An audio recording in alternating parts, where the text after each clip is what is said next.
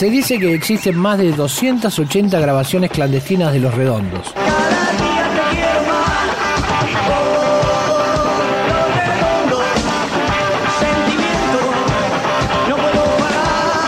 archivo.rock.com.ar